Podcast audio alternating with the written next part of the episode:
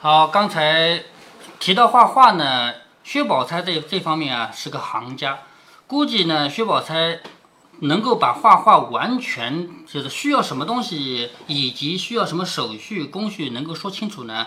我估计是两个原因，一个原因是什么呢？就是薛宝钗薛家不是专门买东西的皇商嘛，对不对？那么因为薛宝钗的哥哥呢也不不太懂事，所以呢。他经历的多，他自己家里的事管的多，所以他懂，这是一个可能性。还有一个可能性是什么呢？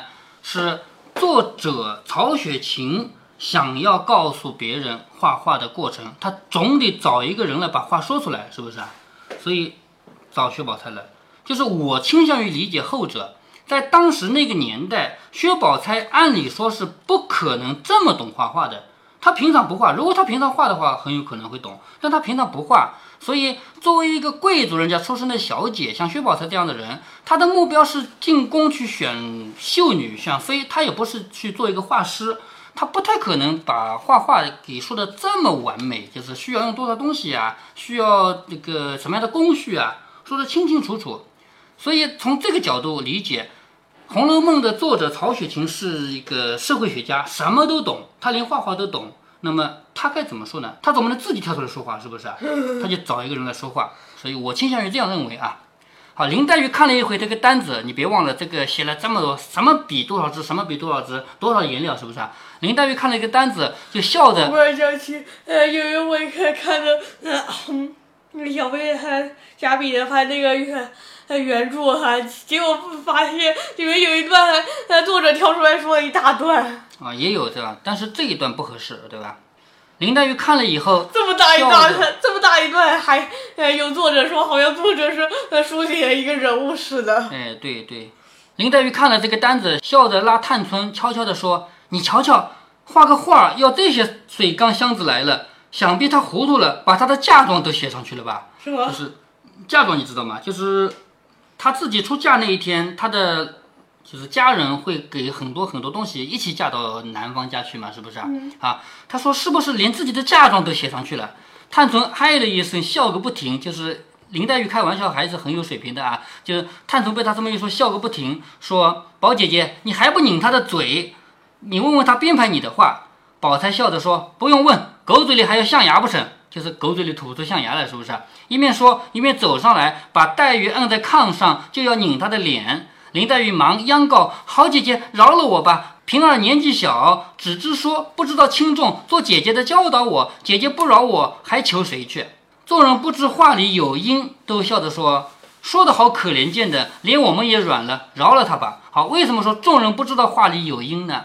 因为他们俩在来这里之前，首先发生了一件事，就是宝钗告诉他那些书，咱们都不要看，看了也不能说出来，是不是啊？所以林黛玉说。你饶了我吧，我不求你，我求谁呀？其实林黛玉是说的那个事儿，你知道吧？但别人都不懂呀，别人不知道他的话里有因啊，都以为他求的是这个，说算了算了，饶了他吧。我看他挺可怜的。宝钗原来就是和他玩的，忽听他又拉扯的，又说前面这个胡看杂书的这个话，便不好再和他闹，放起他来。黛玉笑着说：“到底是啊，嗯。”薛宝钗和林黛玉的思想完全很不是一路的，为什么他们呃呃这样心有灵犀？这个读到下面一回，我就要跟你讲分析这一点啊。这里还没到分析的时候，其实是作者刻意安排他们俩，就是从此以后没有这个分歧，不是一点没分歧啊。从此以后不需要再互相吃醋，为什么呢？因为作者要写的其他东西要开始出来了。这个我本来打算到读到后面一回，后面两回再跟你把这个总结一下的啊。黛玉笑着说：“到底是姐姐，要是我绝不饶人的。就是你是姐姐，你才饶我嘛。如果是我的话，我是不饶人的。其实这个话是话里有话嘛，对不对？因为我说了《西厢记》和《牡丹亭》里的话，你是饶了我的，对不对啊？我要感谢你。但是在这个大庭广众又不能这样说，对不对啊？他就说到底是姐姐，你是饶了我的。如果我我是不饶人的。”这个话就明摆着告诉薛宝钗，我很感谢你，你饶了我，对吗？宝钗笑指着他说：“怪不得老太太疼你，众人爱你伶俐，今儿我也怪疼你了。过来，我替你把头发拢一拢。刚才他们两个不是滚到一块去了吗？是不是啊？头发又乱了吧？林黛玉果然，刚刚都好又软了。哎，对呀，她不是拧她的嘴的吗？是不是？黛玉果然转过身来，宝钗用手拢上去，宝玉在旁边看着，只觉更好，不觉后悔，不该令她抿上病去。什么意思呢？贾宝玉刚才使了个眼色，叫林黛玉进去梳头的，对不对啊？看到现在，发现林黛玉和薛宝钗这么好，薛宝钗会帮林黛玉弄头发。那既然这样的话，我干嘛要多事叫他回去弄头发？让他们两个好，不就挺好吗？是不是？是吧？不该令他回去抿这个病去，也该留着。此时叫他替着抿去。正自胡思，只听宝钗说：“写完了，明儿回老太太去。若家里有的就罢，若没有，拿些钱去买了来，我帮你们配。就是这个画画用的东西啊。写完了以后呢，就给老太太。如果有呢，就拿来；没有就去买。”宝玉忙收着单子。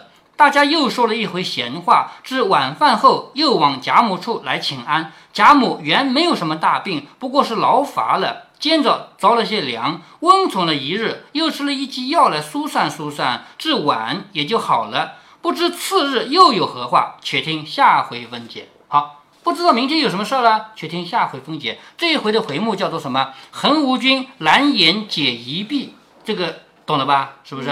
好，潇湘子。雅谑补余香，懂了吧？就是化妆，就是重新拢拢头发的意思。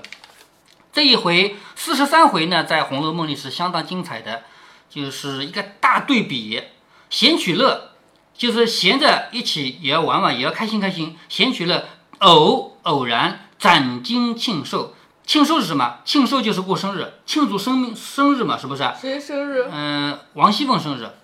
什么叫攒金庆寿呢？就是过生日要请戏班子来唱戏，不是说呃，呃，古代上，呃，六十岁生日他他才是很重要的。呃，王熙凤那么年轻，怎么可能？不是很重要，但是他们家过个生日也要请一些戏班子吧？你别忘了前面薛宝钗的生日还请了戏班子。那是因那是因为薛宝钗呃是十五岁生日，但是王熙凤肯定也已经过去了。对呀，但是。他们过生日比一般民间一般人要隆重一点吧，唱唱戏、喝喝酒什么也要的吧，是吧？你认为除了六十岁啊、十五岁这么大生日以外，别的生日都不该过吗？这不可能，是不是？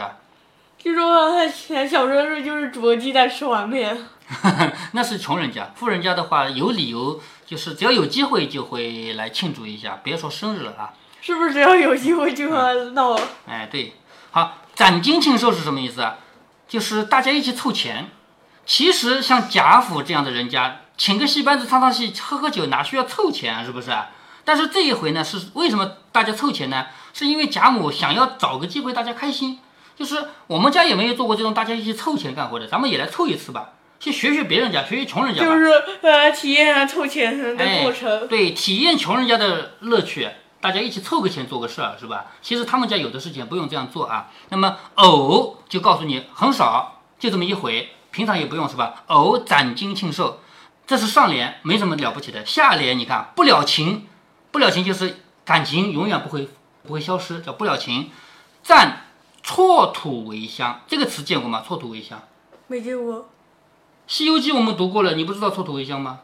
就是唐僧这个人去西天取经，你想想他这个人可能会带很多很多香带出去吗？不，不会，他肯定是什么香都没有的，是不是？嗯。那观音菩萨老是来。来呢，而且他不以自己的真身来见他，变成一个老婆婆，变成一个老太太来见他，然后走的时候变成一股风吹走了，说我告诉他一声我是观音菩萨，是不是？然后唐僧就赶紧跪拜，跪拜又没有香，是不是？就泥土一捏，这就是香啊，跪拜，是吧？这叫错土为香，错土为香就告诉你我的心是诚的，虽然我没有真正的香，但是我心是诚的，是不是啊？啊，你看这个对联里面金和土，金是很值钱的东西吧？土是很不值钱的东西吧，但是作者在这里做的最大的对比是，你有金也未必有感情，而有土恰恰是有感情的。那个 下联是讲哈谁的事？贾宝玉去祭奠另外一个人，祭奠谁？我一边读，你一边猜，你能一定能猜到他是谁。那么贾宝玉没有花一分钱，只是用一点点随随便便的香，也不是真正的土了。很普通的香来烧一烧纪念他而已。好，作者在回目里就进行对比，然后整个第四十三回的内容也在对比，就告诉我们，在《红楼梦》的世界里面，既有一大笔的钱拿出来光辉亮丽、光耀的，但是他未必有什么感情在里面。也有的时候什么钱也不花，什么东西也没有，但是他充满了感情的因素。叫闲取乐，偶攒金庆寿，不了情，暂错土为香。话说王夫人因见贾母那日在大观园，不过着了些风寒，不是什么大病，请医生吃了两剂药也就好了，便放了心。应命王熙凤来吩咐他预备给贾政送些东西。哈，别忘了贾政啊，好多回没出现他了，因为贾政现在不在家，还记得去哪了吗？啊，就是去外办事了。哎，到外面当官去了啊。好，吩咐他预备东西给贾政。正商议着，只见贾母打发人来请王夫人，忙引着凤姐过来。就是王夫人本来在跟王熙凤商量着，要给贾政送东西。这个时候，贾母打发人来请他们两个，王夫人就带着凤姐过去了。王夫人又请问：“这会子可觉得大安了些？”就是王夫人来到贾母面前，那是她婆婆是不是？就问你这阵子身体好了些吗？贾母说：“今日可大好了，方才你们送来野鸡崽子汤，我尝了一尝，倒有味儿。”又吃了两块肉，心里很受用。就是你们送来的这个东西吃了很好。王夫人笑着说：“这是凤丫头孝敬老太太的，算她的孝心钱。呃，钱是虔诚的钱啊，算她的孝心好，不枉了素日老太太疼她。”贾母点头笑着说：“难为她想着，若还有生的，再炸上两块，咸静静的吃粥有味儿。就是送来的那个野什么。”叫野鸡崽子啊，因为已经烧汤了嘛。如果还有生的呢，你就再油炸炸两块，用盐的浸一浸，然后呢，那个东西吃粥的时候有味儿。那汤虽然好，只是不对稀饭。什么意思？你给我的是汤，汤只能吃饭的时候用，喝粥的时候你叫我喝汤也不太好，是不是啊？所以你要呃是水。哎，对，所以你要给我油炸两块，我要喝粥的时候用。凤姐听了，连忙答应，命人去厨房传话。这里。贾母炸两块什么野鸡啊？这里贾母 当时也有 那炸的鸡，野鸡有油炸的东西也有，怎么就不能油炸野鸡呢？是吧？这里贾母又炸的鸡，我首先想到肯德基那个。那时候，呃，肯德基虽然没有，但是油炸品就有，从宋朝开始就大量油炸的东西了啊。这里贾母又向王夫人等笑道：“为什么这些东西都有？为什么没有啊？”啊，有油有火有菜，为什么不能把油放在火上烧，然后把菜放在里面炸呢？是吧？而且油条这个东西就是宋朝开始就有了嘛，知道吧？这里王夫人又向贾母笑着说：“我打发人请你来啊，不为别的。初二是凤丫头的生日，好，下面提到王熙凤要过生日了啊。初二是凤丫头的生日，上两年我原早想替她做生日，偏到跟前有大事就混过去了，是。”前两年到了王熙凤的生日呢，我就想给她做生日，但是呢，因为有事儿就没做。今年人又齐全，料子又没事，咱们大家好好乐一乐。就是今年马上要到了嘛，这一天我们开心一开心。王夫人笑着说：“我也想着呢，既是老太太高兴，何不就商议定了？”就是王夫人这个人，我们一再的说啊，王夫人永远没有主见，不会说我要什么，也不会说我不要什么。她说：“既然你想到了，那就做呗，是不是？”贾母笑着说。我想往年不拘谁做生日，都是各自送各自的礼，这个也俗了，也觉得生份似的。今儿我出个新法子，又不生份，又不取笑，就是贾母发明了一种新玩法，就是大家凑钱。往年是不这样玩的啊。王夫人忙说：“老太太怎么想着好，就是怎么样行，就是你说的都好，我都听你的啊。”贾母笑着说：“我想着咱们也学那小家子，大家凑份子。”就是咱们这样的大户人家，本来是不用凑份子，不用大家凑钱的，是不是？咱们也学那个小人家、小户人家，咱们凑份子，多少尽着这些钱去办，你倒好不好玩？就是我们凑来的份子，不管有几两银子，就把这几两银子拿去花掉。这样就是如果不够，我们就请个小戏班；如果够，我们就请个大戏班，是不是啊？这样子你说好不好？王夫人笑着说：“这个很好，但不知怎么个凑法。就是你这个主意非常好啊，可是我要问问你啊，怎么凑啊？”从头到尾，我们看见啊，王夫人是不会说我要怎么样，我要怎么样的，是不是啊？都是在听贾母的，贾母怎么说就怎么做。贾母听说，一发高兴起来，忙遣人去请薛姨妈和邢夫人等，又叫请姑娘们，还有宝玉。那府里甄儿媳妇，还记得贾珍的老婆叫什么吗？呃，啊，好多回不提到这个人了尤氏，还尤氏啊。好，那府里真儿媳妇就是尤氏啊，并赖大家的，赖大家的是干嘛的呢？就是赖大是他们家的管家，管家是一个职位啊。我们以往都说王熙凤是管家，其实王熙凤她是管理这个家，但是她职位不是管家，管家是赖大来生这样的人啊，是他们家的高级仆人。好，赖大媳妇这样的人呢，就是有头有脸的管事的人也都叫了来。众这个这些人的名字有谐音吗？我不知道有没有谐音。众人，好像很多呃管事的人的名字都有嫌疑的，比如说沾光善骗人。嗯、那个不是管事的，那个就是骗吃骗喝的。众丫头婆子见贾母十分高兴，也都高兴，忙忙的各自分头去请的请，传的传。没一顿饭的功夫，老的少的上的下的，乌压压挤了一屋子。你看这回来的人够多了是吧？乌压压挤了一屋子。只薛姨妈和贾母对坐，哈，这两个人永远地位是对等的嘛。他们两个对坐，邢夫人、王夫人只在门前两张椅子上，他们两个人要么不坐，要坐也只能坐远一点，是不是啊？因为婆婆在场嘛，他们是小辈嘛。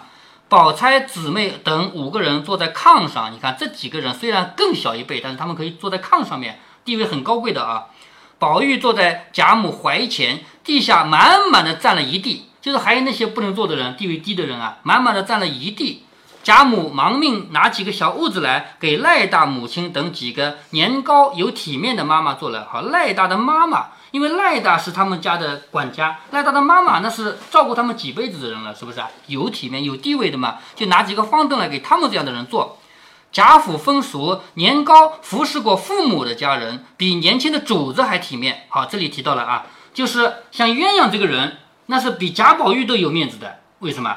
鸳鸯是服侍贾母的，知道吧？所以服侍过祖先的人，服侍过父母的人，比年轻的主子还有体面。所以尤氏、凤姐儿等只管在地下站着，赖大的母亲等三四个老妈妈告了罪，都坐下来了。什么叫告了罪呢？就是啊，谢谢谢谢，我怎么敢坐啊？然后就坐下来了，知道吗？这叫告了罪。就是在他们家赖大妈妈这样的仆人可以做，王熙凤和尤氏这些人不能做。贾母笑的把方才一席话说给众人听了，众人谁不凑这个趣啊？就是贾母说要怎么办，大家每个都会听啊，是不是？谁不凑呢？在也和凤姐儿好的，也情愿这样子，就是大家跟凤姐儿关系好嘛，凤姐儿过生日我也愿意出钱嘛，也有怕凤姐儿的，巴不得来奉承。就是出钱的人有几种心态，一种是我跟王熙凤关系很好很好，你过生日我愿意出钱，我给钱你过，是不是？还有怕王熙凤的人，你过生日我能不拿钱吗？我虽然不愿意，我也得拿，是不是？况且都是拿得出来的，所以一闻此言都欣然应诺，就是大家这点钱也拿得出来嘛。贾母说：“我出二十两。”好，贾母出二十两的话，那么别人出的钱一定会随着自己的身份越来越少，因为贾母说我收二十两，然后来个王夫人说我收二百两，那不不可以，是不是啊？因为你是儿媳妇，你儿媳妇不可以比婆婆多，知道吗？所以贾母一旦开口说了，众人都知道了，那自己该出多少就有数了嘛。好，贾母说：“我出二十两。”薛姨妈笑着说：“我随着老太太也二十两。”因为薛姨妈在这个家里始终是跟贾母是平的，是不是啊？所以钱也一样多，我也是二十两。邢夫人、王夫人说：“我们不敢和老太太并肩，自然矮一等，每人十六两罢了。就是我们每人出十六两，我们不能我还以为是每人十两。啊，不是十两，十六两啊。尤氏、李纨说：“我们自然又矮一等，每人十二两吧。”好，第三等了吧？就是尤氏他们，就是孙媳妇儿一辈了吧？好，每人十二两。贾母忙和李纨说：“你寡妇失业的，哪里拉出这个钱来？我替你出了吧。”什么意思啊？贾母对李纨说：“你你是寡妇啊，你没有老公啊。有老公的人，老公去做一个什么事儿，像贾琏这样，整天在忙忙事情，总是有收入的，是不是？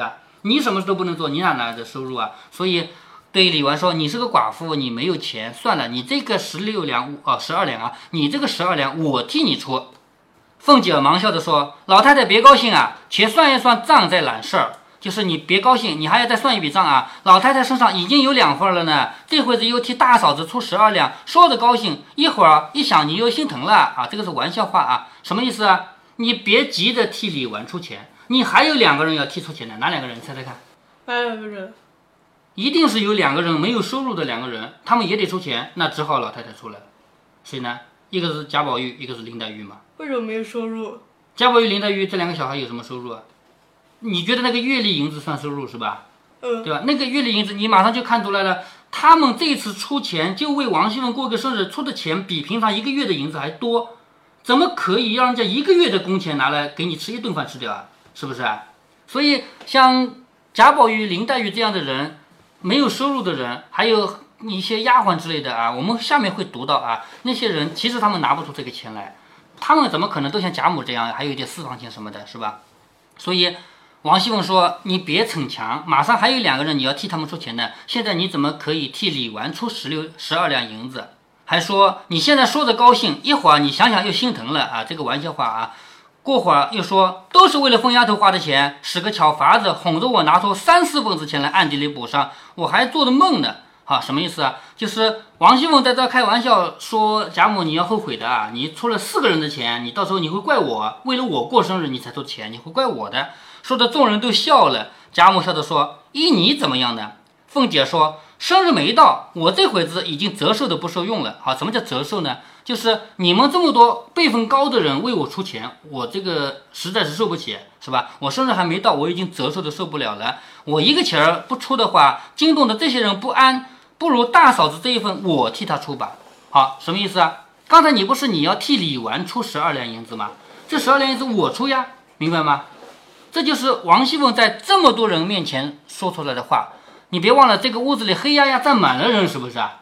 王熙凤当着几十个人的面说：“李纨那个钱你也别替他出，我替他出吧。”这就是在所有人面前做好人做到家了。但是最终王熙凤有没有出这个钱呢？我们读到后面就知道了，且听下回分解。